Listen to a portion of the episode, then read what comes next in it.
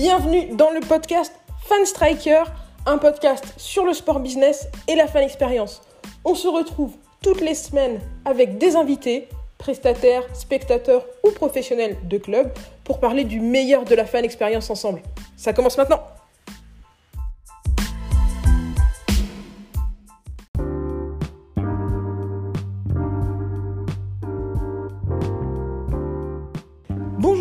C'est Maël Tafou, j'espère que vous allez bien. Je voulais juste vous faire un petit message pour vous remercier grandement de tout votre soutien autour de ce projet du podcast Fan Striker. Merci d'être de plus en plus nombreux au rendez-vous chaque semaine pour écouter les nouveaux épisodes du podcast. Merci à tous ceux qui sont allés mettre 5 étoiles sur, le, sur, le, sur Apple Podcast, tous ceux qui sont allés mettre un petit commentaire sur Apple Podcast, ça nous aide énormément pour le référencement.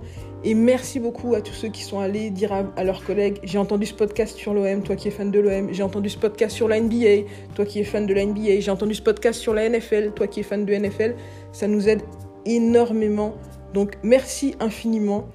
Je vous laisse profiter de ce podcast, de cette interview avec Mathieu Zagrodzki et je vous souhaite une super journée. Bonjour à tous et bienvenue dans ce nouvel épisode du podcast Fan Striker. Aujourd'hui, on va parler des technologies les plus innovantes de la fan expérience avec Mathieu Zagrodzki de The Famous Group. Bonjour Mathieu, comment ça va? Bonjour, ça va très bien et toi? Bah, Écoute, ça va très bien. Je suis très contente de t'avoir euh, dans le podcast aujourd'hui pour parler de toutes ces, toutes ces animations technologiques que vous mettez en place euh, dans mhm. des ligues euh, qui sont très intéressantes, la NFL, la NBA, la MLS. vraiment, on est sur des sujets qui m'intéressent beaucoup. Donc, tu travailles pour euh, The Famous Group en tant que directeur du Business Development Europe. Est-ce que tu peux nous présenter un petit peu ton poste et ton parcours avant d'arriver chez The Famous Group? D'accord. Alors, euh, mon poste, il est, euh, j'aime bien le décrire comme étant une sorte de Christophe Colomb inversé. C'est-à-dire que l'activité de, Famous Group était jusque-là presque exclusivement nord-américaine. et moi, mon rôle, c'est de développer notre réseau et puis ben, notre catalogue de clients sur le continent européen. Euh, l'idée étant d'aller vers euh, voilà des championnats de, de, football, de la course automobile, des tournois de tennis, enfin bref toutes sortes d'événements sportifs euh, ici sur le vieux continent. donc voilà, je suis un peu là pour pour planter le drapeau The Famous Group en France et en Europe. Alors mon parcours il est extrêmement particulier parce que à la base je n'ai rien à voir professionnellement parlant avec l'industrie du sport ou le marketing ou ce type d'activité. Hein. Moi, j'ai une euh, formation euh, en sciences politiques. Hein. Moi, je suis chercheur en sciences politiques euh, à la base. je travaillais, je travaille encore un peu toujours sur de tout ce qui concerne euh, les politiques de sécurité intérieure, euh, je donnais des cours à la fac. Euh, bon bref, j'avais un parcours très classique dans le monde académique. Et puis j'ai eu l'opportunité l'année dernière de basculer vers ce qui est en réalité ma, passion, bah, c'est-à-dire le, le, sport, mais aussi tous les à côté du sport. Donc tout ce qui est, bah, tout ce qui nous intéresse en fait. Hein c'est l'ambiance dans les stades, euh, euh, c'est euh, la vie autour des événements sportifs. Et donc voilà, donc là ça fait à peu près un an que je travaille pour pour The Famous Group et que que je représente la société ici en Europe. C'est un grand tournant. Comment est-ce que tu as eu cette cette opportunité? Comment est-ce que tu as fait la transition? Oula, alors c'est une longue histoire que je vais essayer de, de résumer très brièvement.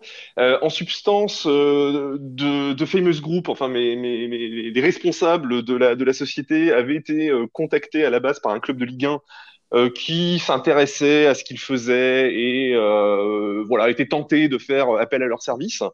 Ça s'est pas fait et la raison qui a été donnée par ce club de Ligue 1, c'est en gros c'est génial ce que vous faites mais euh, vous êtes euh, une entreprise nord-américaine qui ne connaît pas forcément les codes, euh, les us et les coutumes du football à notre sauce, hein, pas du football américain, mais du football européen. Bon, ils sont mis à la recherche de quelqu'un qui connaîtrait bien, en fait, plus que les sports lui-même, la culture des supporters. voilà, qui soit un habitué des stades, qui connaissent aussi les contrastes entre la France, enfin l'Europe plutôt, et, et les États-Unis. Bon, bah, ils ont euh, contacté quelqu'un qui connaissait quelqu'un qui me connaissait. Ce quelqu'un a dit, bon, lui, c'est pas du tout son métier à la base, mais euh, c'est euh, une personne qui est absolument passionnée, connaît extrêmement bien le sujet. euh, et euh, est allé dans beaucoup de stades et s'intéresse aussi au sport américain. Donc on a commencé à discuter, euh, d'abord au téléphone, ensuite je suis allé à Los Angeles où se trouve la, le siège de l'entreprise. On s'est vu très très longuement, on a échangé, puis euh, voilà, ils m'ont euh, assez rapidement proposé, à ma grande surprise, étant donné mon CV euh, vierge dans le domaine, dans ce domaine-là, ben, de prendre en charge l'activité l'activité en Europe, parce qu'en fait, ce qui ce qui prévalait chez eux, ce qui était vraiment important pour eux, c'était l'aspect passionné. dans l'entreprise, il y a il y a que des passionnés de sport. Euh, on n'est pas du tout euh, dans un modèle où on prend des gens qui auraient travaillé euh, chez Colgate ou chez Panasonic. Encore Panasonic, c'est la technologie, donc c'est pas un bon exemple, mais qui auraient été dans un, dans, dans un secteur totalement différent et qu'on prendrait en fonction des diplômes. Le critère premier, c'est vraiment la passion pour le sport et le fait de connaître les stades et le public des stades, parce qu'en fait notre expertise, elle vient de, elle vient de là. Et euh, bon, ce qui a aussi joué en ma faveur, c'est que ben, j'ai enseigné dans des universités et françaises et américaines. Euh, donc, bah, je suis bilingue et par ailleurs, euh, j'ai l'habitude de faire des présentations en public, d'expliquer des choses. Et ça aussi, ça les a convaincus parce que ben, il faut aussi une certaine pédagogie parfois pour pour expliquer ce qu'on ce qu'on fait. Ok, je pense que c'est très intéressant de voir que vous essayez de d'apporter un petit peu votre expertise sur des sujets qui, qui sont très admirés du sport en Amérique, euh, de mhm. les amener en Europe.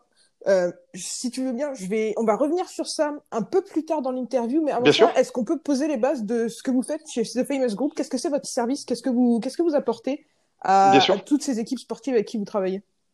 Bon, pour faire un bref historique, euh, The Famous Group est créé en 1997 donc par euh, quelqu'un qui s'appelle John Slusser, qui est encore aujourd'hui le, le, le, propriétaire et le, et le directeur du groupe. Il travaillait pour les Clippers de Los Angeles, bon, qui viennent euh, par ailleurs de, de subir une, énième, euh, un, un, énième drame sportif. Donc il travaillait pour les Clippers. Et euh, bon, bah dans la dans, dans, dans la salle, hein, au, au, Staples Center, il se dit bon, il y, a un, il y a un écran géant, mais tout ce qu'on fait dessus, c'est de mettre des scores. C'est dommage. On pourrait mettre du contenu. Donc il crée son sa boîte avec son avec son l'un de ses compères euh, qui euh, lui a fait des études euh, d'art et de graphisme et il commence en fait en fournissant tout simplement des vidéos de présentation des matchs et des joueurs pour les écrans géants dans les dans les enceintes sportives. C'est ça le début en fait de de, de l'aventure de Famous Group, donc qui a commencé il y a 23 ans maintenant. Alors aujourd'hui avec les progrès de la technologie, les événements, notamment les événements récents, le, le catalogue, il est beaucoup plus large. Donc, euh, l'activité production vidéo, elle est évidemment toujours présente et elle est fondamentale. C'est-à-dire que les, euh, bah, si je prends un exemple, le match entre les Bucks euh, et les Hornets à Bercy au mois de janvier dernier, la vidéo de lancement des Bucks, c'était nous. C'est-à-dire la vidéo de présentation des joueurs, on fait aussi toute une activité package graphique, donc euh, les, les, logos, les slogans type euh, Make Some Noise euh, que tu vas voir sur les panneaux LED ou les écrans géants, bah, c'est également le genre de choses qu'on produit. Ensuite, il y a eu une, une, une première évolution majeure il y a quelques années quand on a commencé en fait à s'intéresser aux réseaux sociaux et on a créé une plateforme qu'on a fait breveter. Hein, c'est un, une interface, enfin un logiciel qui permet d'agréger des flux de, de posts de réseaux sociaux, Insta, euh, Twitter, euh, désormais TikTok, et que l'on peut mettre, que l'on peut faire diffuser en fait sur les écrans géants avec un habillage, avec euh, avec des jeux, avec des sondages. Bref, c'est comment dire, je renvoie à nos à notre site et nos réseaux sociaux pour voir des démos en vidéo et, et peut-être que vous en publierez vous-même sur votre site pour voir à quoi cela ressemble. Et là, alors il y a depuis quelques temps, je dirais, alors il y, a, deux aspects à ça. Il y a tout ce qui est aussi euh, vraiment projection visuelle de deux types. Il y a le vidéo mapping qu'on fait maintenant depuis quelques années. Donc, ce sont des projections en 3D sur le terrain de sport, sur le terrain de basket, sur euh, le, terrain de football euh, américain. On va, par exemple, encore une fois, faire un lancement de match avec une vidéo euh, pour une cérémonie d'ouverture, par exemple, je pourrais te donner des exemples par, par la suite si tu le, si tu le souhaites. Et très récemment, bah, c'est tout ce qui est euh, réalité augmentée, réalité mixte. Donc les filtres de réalité augmentée quand tu as une fan cam, hein, le, truc classique, euh, euh, euh, on zoome sur des spectateurs pendant un temps mort et puis leur visage se transforme, il va devenir bah, un peu ce qu'on veut en fait. On l'a fait pour Game of Thrones par exemple, lors de la promo de la dernière saison de, de Game of Thrones, ben lors du Final Four de basket universitaire, on faisait des zooms chez les gens, sur les gens pardon, et puis leur visage se transformait en White Walker donc de, de, Game of Thrones. Et là ces derniers temps, c'est vraiment tout ce qui est euh, réalité mixte, fans virtuels, événements à distance qui, sont, qui se sont développés pour des raisons euh, absolument évidentes. Oui. Euh, il y a quelque chose qui m'a marqué particulièrement dans ce que tu as dit, c'est dans le match à Bercy, la vidéo d'introduction des Bucks, c'est vous qui l'avez faite. Donc mhm. vous, vous travaillez avec des équipes, ça veut dire que l'équipe, peu importe où elle est, vous allez fournir de l'habillage. Est-ce qu'il n'y a pas, est-ce que ça pose pas des problèmes d'adaptation? Je pense par exemple euh, euh, à beaucoup d'équipes qui ont changé de d'enceinte récemment, les Rams qui étaient dans le dans le Coliseum qui sont mhm. qui sont passés au SoFi Stadium. Est-ce que c'est quelque chose que vous avez besoin de prendre en compte ou est-ce que votre technologie elle est totalement euh, flexible?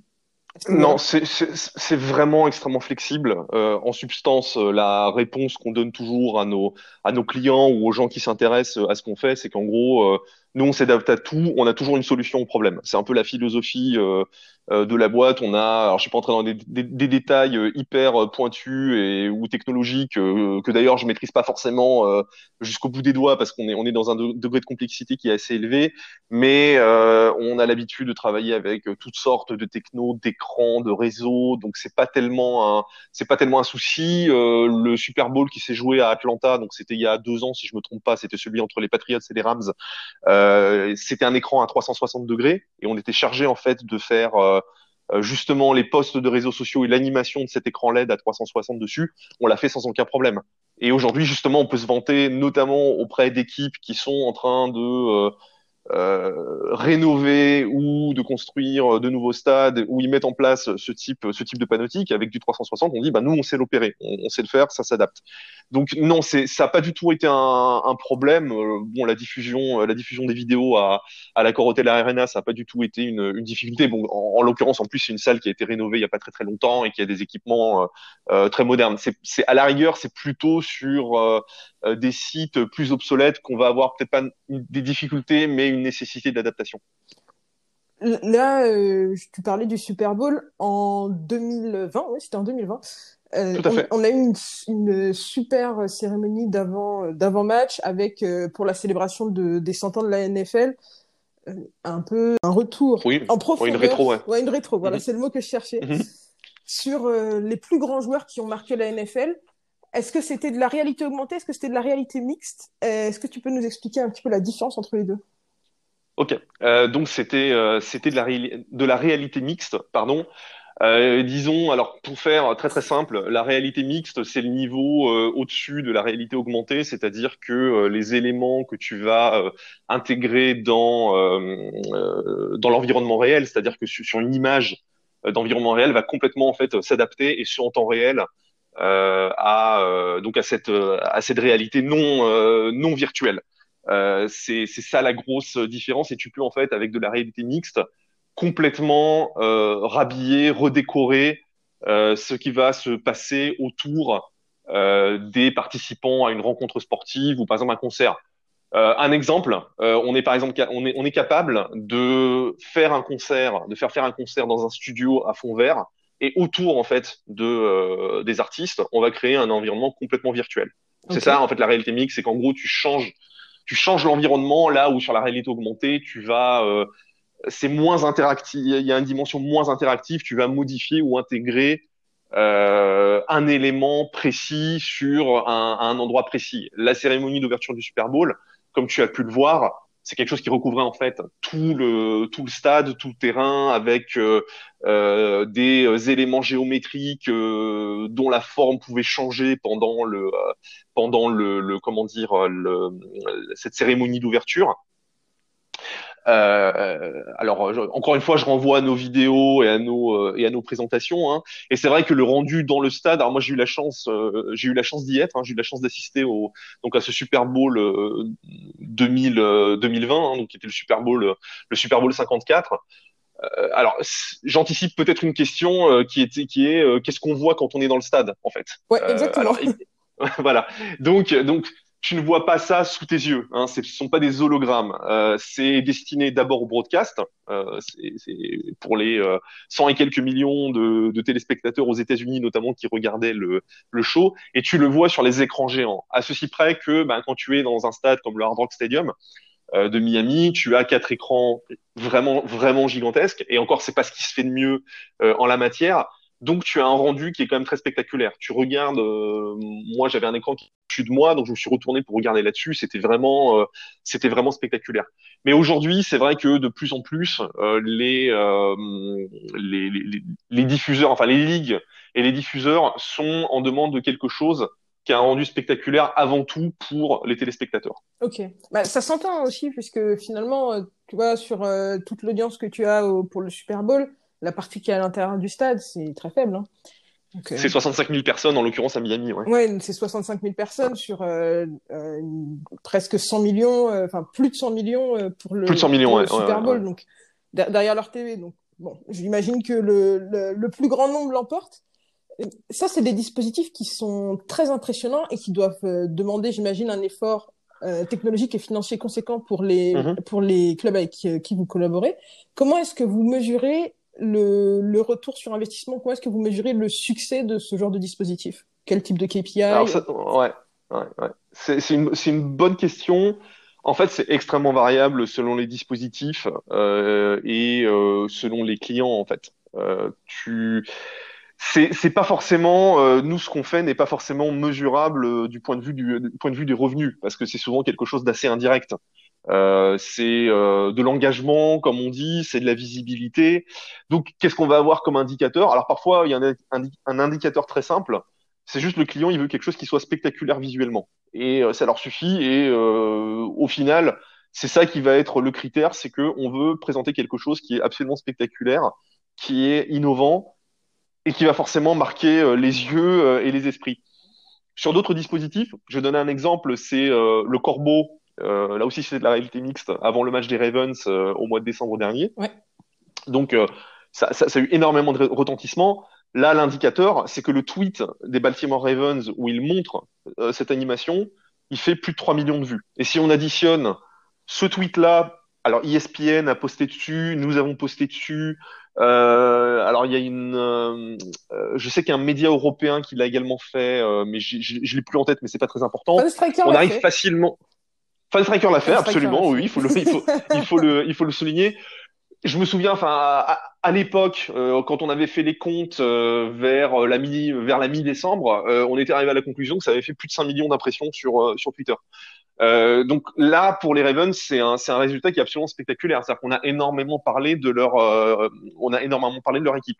Sur ce qui est réseaux sociaux, euh, ou euh, oui, voilà, ce qui est euh, plateforme interactive, bah, ça va être euh, le nombre d'occurrences d'un hashtag ou tout simplement la data collectée. Tu vois, le nombre de, de personnes qui se sont inscrits sur sur une plateforme, qui se sont inscrits, qui ont donné leur mail pour pour participer à une à une activation. Là aussi, je te donne un exemple concret. On avait monté, on a monté un petit stand à l'extérieur du stade des San Francisco Giants en baseball où ils peuvent se photographier c'est une espèce de, de, cabine, de cabine photo. Et euh, à l'intérieur de ce petit local, parce que c'est en, en, intérieur, mais à l'extérieur de l'enceinte du stade, euh, tu as une sorte de galerie photo euh, virtuelle, c'est-à-dire qu'en fait c'est un écran euh, animé où tu vois les gens qui ont fait, euh, qui ont pris cette photo et ils sont en uniforme de l'équipe. Bon bah pour s'inscrire euh, à ça, faut donner ses coordonnées, faut laisser son mail pour pouvoir recevoir la photo. Bon bah là c'est du c'est du data, c'est sont des coordonnées en fait euh, bah, de fans. Et là encore c'est un c'est un, un indicateur euh, ou un argument qu'on peut qu'on peut utiliser. Donc tu vois, je t'ai donné trois exemples différents et à chaque fois ça va être ça va être une un moyen de mesurer le succès qui est qui est différent. Ok quand euh, vous avez justement euh, ce type d'animation euh, in-venue, mhm. enfin, ma question c'est, vous avez des animations qui sont in-venue, vous avez des animations qui sont dirigées pour les téléspectateurs. En fonction de quoi est-ce qu'un un club, une ligue va décider de ce qu'il va mettre avant tout en avant? Alors, euh, bah, forcément, le contexte récent a, a beaucoup joué, tu t'en doutes, mais alors en temps, en temps normal, euh, tout ceci dépend du client, parce que tu, tu, tu disais ou tu demandais tout à l'heure, euh, finalement, euh, est-ce qu'on travaille avec les clubs, est-ce qu'on travaille avec les, les, les ligues, est-ce qu'on travaille avec les diffuseurs? Bah, En réalité, ça dépend qui nous le demande. Quand, quand ce sont les équipes qui nous contactent directement, on travaille avec à instant T. là, on doit travailler avec une grosse quarantaine d'équipes dans les, dans, les, dans les quatre ligues majeures et on a travaillé au total avec une bonne centaine d'entre elles eux, ce qu'ils veulent, c'est avant tout, euh, ce sont avant tout des choses pour euh, leurs spectateurs euh, dans le stade, pour leurs fans, ou éventuellement pour leurs followers sur les réseaux sociaux. Quand c'est une ligue ou un broadcaster, enfin un diffuseur TV, on va, on, va arrêter avec les anglicismes. là, forcément, c'est quelque chose qui va être dirigé vers un public plus large. donc, selon si c'est euh, ce sont les Patriots de Nouvelle-Angleterre ou la NFL directement qui nous qui nous contactent, ils vont pas forcément ils, ils, vont pas forcément avoir les mêmes attentes. Euh, je te prends un exemple qui est celui des fans virtuels là pour la pour la NFL. C'est un contrat avec la NFL, mais forcément on est obligé de de coopérer avec les clubs, avec les 32 équipes de la NFL parce que ce sont elles qui sélectionnent quels sont ces fans virtuels qui vont apparaître à l'écran. Euh, et avec les diffuseurs, avec, en fait, on, du coup, on travaille avec les quatre gros diffuseurs de la NFL euh, que sont euh, CBS, NBC, Fox, ESPN, euh, bah parce qu'il y, y, a une coopération technique en fait à, à mettre en place. Donc, tu vois, il n'y a, y a pas de réponse définitive à ça. Et ce qu'il faut savoir, c'est que nous, on a quelques solutions phares. on est identifié sur un certain nombre de choses, mais tout est fait sur mesure. en gros, si le, le le système de fans virtuels euh, de la NFL n'est pas celui, n'est pas le même que celui des WWE, qui lui-même n'est pas le même que celui du US Open, parce que ça dépend des budgets, ça dépend du type de public et ça dépend du, type de lien en fait qu'ils veulent créer avec euh, avec leurs fans. Ok, donc il n'y a pas non plus de, de réflexion à se dire. Euh, tu vois, je pense notamment l'animation du Corbeau, c'était un match de, des mhm. Ravens contre les Jets. Euh, par rapport à ce qui s'est passé au Super Bowl, c'est c'est une animation qui est d'une autre échelle et qui est, qui est dirigée vers euh, qui était plus dirigée vers les stades à l'intérieur les pardon les supporters à l'intérieur du stade qui pouvaient voir sur les grands écrans le, le corbeau se se balader dans le stade. Il n'y a pas ce genre de réflexion à se dire bon là c'est un, un, match qui est un peu moins tête d'affiche, on va faire quelque chose qui est plus dirigé vers les supporters en, à l'intérieur du stade. Là c'est un match qui est un peu plus euh, euh voilà un, un, match qui va avoir une grosse audience. On va faire quelque chose pour impressionner à grande échelle. Il n'y a pas, pas ce type de réflexion. Si, ça peut entrer en ligne de compte, mais euh, tu vois sur le Corbeau, sur ce coup-là, ce sont les Baltimore Ravens, euh, euh, nos clients. Alors du coup, on travaille avec la Fox parce que la Fox est le, diffuseur de ce match-là pour. Attends non, je te dis une bêtise, c'est le Super Bowl, c'était le Super Bowl la Fox. c'était euh, en, en l'occurrence, c'était NFL Network euh, pour euh, pour le match des Ravens parce que c'était un jeudi soir. Donc le Thursday Night Football, c'est avec c'est avec NFL Network, enfin avec NFL Game Pass. Mais bref, c'est pas c'est pas c'est pas l'important là-dessus. Bon, sont nus les clients. Ils ont un budget qui est pas qui est pas faramineux, mais qui est suffisant pour faire quelque chose de quelques secondes. Et pour nous aussi, c'est un c'est un un, un, ballon d'essai. c'est la première fois qu'on faisait de la réalité mixte. On était en test en, interne depuis un certain nombre euh, de mois. Mmh. Euh, ça faisait, ouais, ça faisait un moment que euh, que c'était que c'était dans les tuyaux. Et on s'est dit, avec les Ravens, bon, on, on, tente quelque chose. On va essayer un truc vraiment spectaculaire qui sera pas très long, hein, parce qu'au final, c'est une animation qui dure à peine quelques dizaines de secondes en fait. Euh, la cérémonie du Super Bowl, c'est 8 minutes, donc on n'est pas du tout sur la même sur la même échelle. Et là, ça a un impact qui est complètement euh, qui est complètement inattendu. Euh, on savait qu'on a que, que, ça allait ça allait parler, qu'il y aurait des, des répercussions, enfin ou plutôt des retours. Mais là, ça a vraiment été quelque chose qui a dépassé complètement nos, nos attentes. Le Super Bowl, là, c'est souvent ça se passe de la, de la façon suivante un client vient nous voir et dit on a besoin de ça. En l'occurrence, bah, on voudrait une cérémonie d'ouverture qui soit innovante. Voilà le thème. Qu'est-ce que vous pouvez nous proposer? Et on a, on a euh, sorti de notre chapeau quatre ou cinq scénarios, propositions euh, différentes dans nos discussions avec les NFL qui, qui, ont commencé à peu près quatre mois avant le, avant le Super Bowl. Et après, après c'est eux qui décident. Donc oui, ça, ça rentre euh, dans notre, euh, dans notre, dans notre réflexion Mais il faut savoir que pour le moment, on est encore sur quelque chose qui est non pas balbutiant, mais qui n'est pas encore généralisé. Alors, il y a un autre club de NFL qui lui a signé, euh, bon, je vais le citer, c'est les Texans de Houston, qui ont signé avec nous pour deux ans de, de réalité mixte. Là, ça va être quelque chose qui va être dirigé vers, euh, effectivement, plutôt vers les fans. Parce que dans, dans, ça va être dans le stade et eux, ils veulent euh, quelque chose de permanent. Euh, alors là, je, je peux pas encore trop dire euh, aujourd'hui quel va être le déroulé de cette euh, de, de, de, de, ce partenariat parce qu'il y a une part de confidentialité et puis il y a aussi des choses qui, qui vont se construire au fil de l'eau. Mais tu, tu vois le, le il y a des scénarios très différents en fonction des clients. Ok.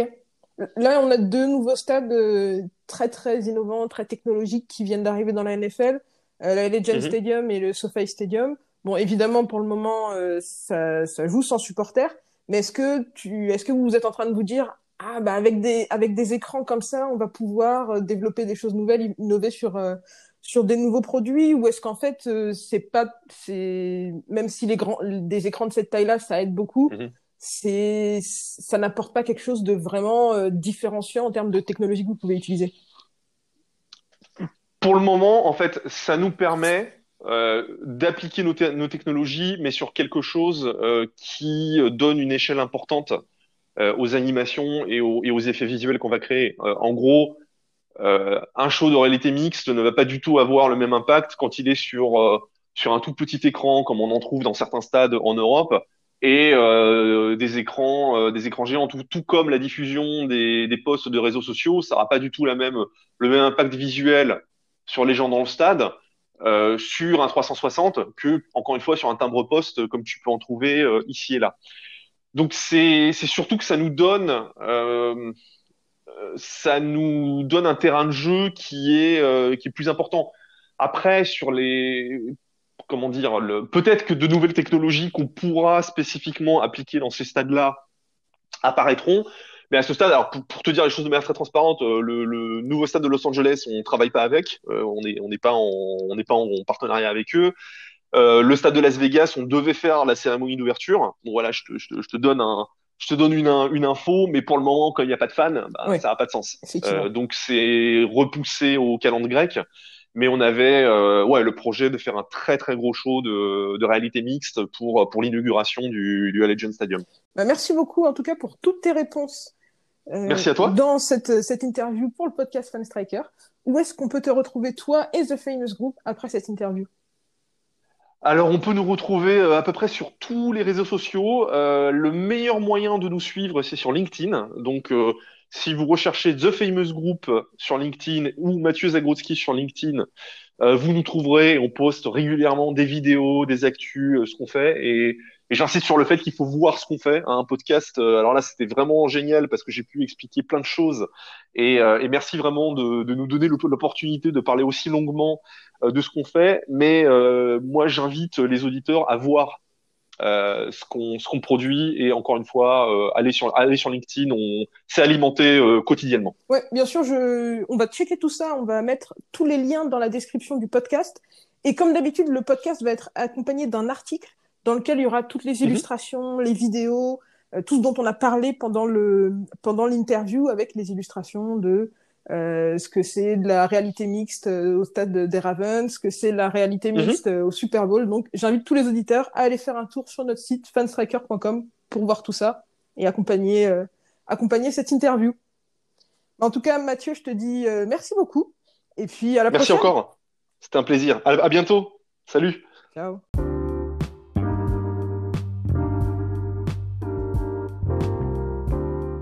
Merci à vous de nous avoir rejoints pour ce podcast. Comme d'habitude, si vous voulez aller plus loin sur les sujets dont on a parlé, je vous ai mis plein de liens dans la description.